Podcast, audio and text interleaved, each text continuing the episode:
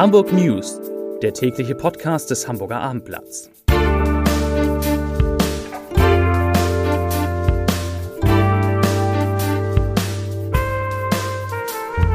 Herzlich willkommen in einer neuen Podcastwoche mit dem Hamburger Abendblatt. Mein Name ist Lars Heider und heute geht es um den 75. Geburtstag, zu dem Udo Lindenberg das schönste aller Geschenke erhält. Er soll Ehrenbürger der Freien und Hansestadt Hamburg werden. Ja, wirklich wahr. Weitere Themen. Die Corona-Inzidenz sinkt in Hamburg unter die magische Grenze von 50. Die Schulen proben die Rückkehr zu normalem Unterricht und der HSV ist leider nicht zu retten. Dazu gleich mehr. Zunächst aber wie immer die Top 3, die drei meistgelesenen Themen und Texte auf abendblatt.de. Auf Platz 3 Außengastronomie in Hamburg Öffnungstermin steht. Auf Platz 2 Schlagermove in Hamburg fällt auch 2021 aus. Und auf Platz 1 Ex-HSVer über Rubisch. Das hat mir gar nicht gefallen. Das waren die Top 3 auf abendblatt.de. Wer Udo Lindenberg kennt, der weiß, wie sehr er darauf gehofft hat, eines Tages Ehrenbürger in der Stadt zu werden, der er so viel zu verdanken hat und die er wie keine andere liebt. Heute, an seinem 75. Geburtstag, ist es soweit. Bürgermeister Peter Tschentscher hat vorgeschlagen, Udo, wie zuvor Uwe Seeler, Michael Otto, Hannelore Greve, John Neumeier oder Kirsten Boje zum Ehrenbürger zu ernennen. Tschentscher sagt, ich zitiere, Udo Lindenberg ist einer der bedeutendsten Musiker unserer Zeit. Er hat Hamburg geprägt und Hamburg ihn. Vor mehr als 50 Jahren hat er hier seine Heimat gefunden und seine musikalische Karriere begonnen.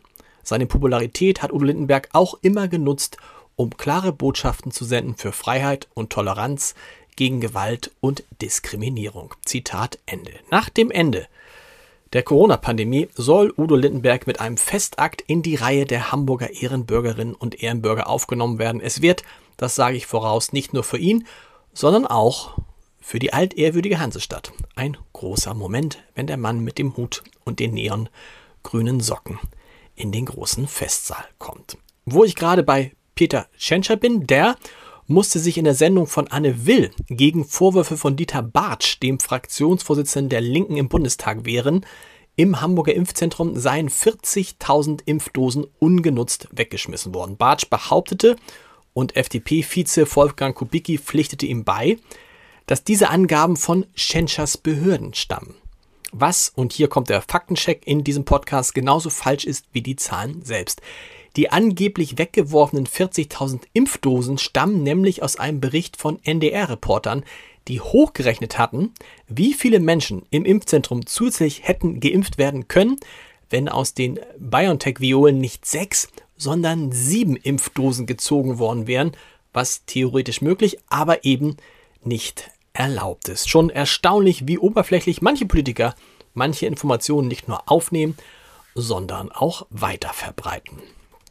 Belastbarer sind die heutigen Corona-Zahlen aus Hamburg. An diesem Montag wurden 95 Neuinfektionen gemeldet. Die 7-Tage-Inzidenz sinkt unter den magischen Wert von 50, genauer gesagt auf 48,1 Neuinfektionen je 100.000 Einwohner. Und morgen entscheidet der Senat dann über weitere Lockerungen und erwartet im Verlauf dieser Woche, dass es Nachmeldungen aus dem Feiertagswochenende gibt. Das heißt, die Inzidenz, die könnte dann kurzzeitig auch einmal wieder hochgehen.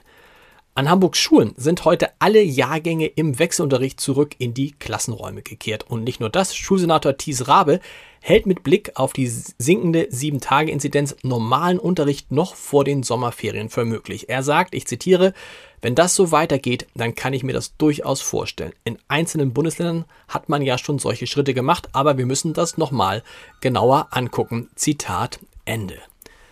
Auch die 1080 Kitas in Hamburg haben heute wieder den sogenannten eingeschränkten Regelbetrieb aufgenommen und bieten für jedes Kind eine Betreuung von mindestens 20 Stunden an drei Tagen an.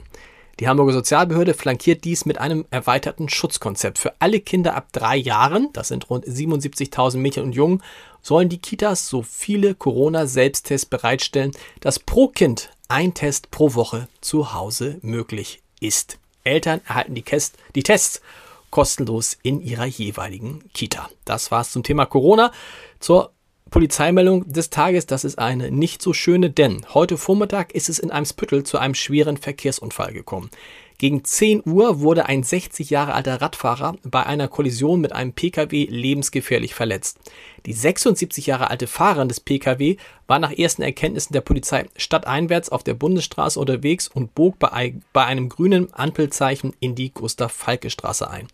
Der Radfahrer kam in diesem Moment von links, stürzte nach dem Zusammenstoß zu Boden und zog sich lebensgefährliche Kopfverletzungen zu. Die Pkw-Fahrerin wurde nicht verletzt.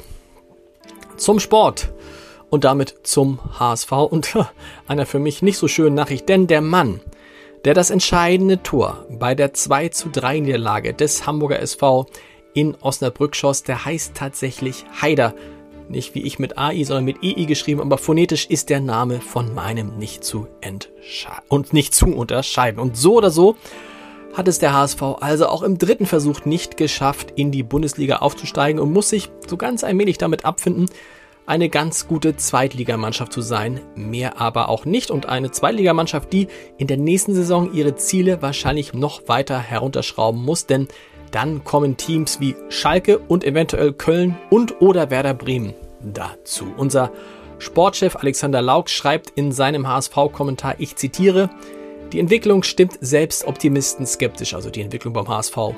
Sollte der Club mit seinen Neuzugängen daneben liegen, könnte es in der mit Traditionsclubs gespickten zweiten Liga schnell weiter nach unten gehen. Zitat Ende. Ich wünsche Ihnen trotzdem einen schönen Feierabend. Wir hören uns morgen wieder um Punkt 17 Uhr mit den Hamburg News. Bis dahin. Tschüss.